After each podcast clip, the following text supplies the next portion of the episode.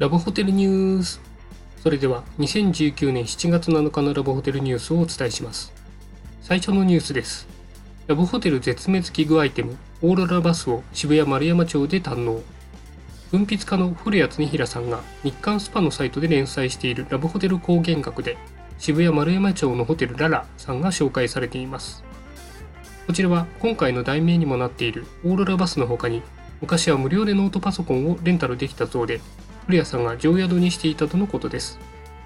残念ながらパソコンは壊す人がいたため現在レンタルをしていないようですが大理石や御影石がふんだんに使われた内装とイタリア製の家具に囲まれた落ち着いたヨーロピアンテイストの部屋が売りになっています。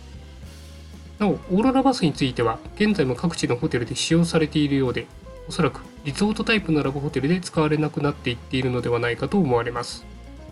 次のニュースです。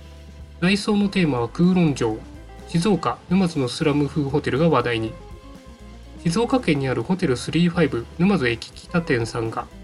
怖すぎるとツイッターで話題になっています。こちらのホテルではリニューアルに合わせて各階に世界旅行をイメージしたテーマが設けられており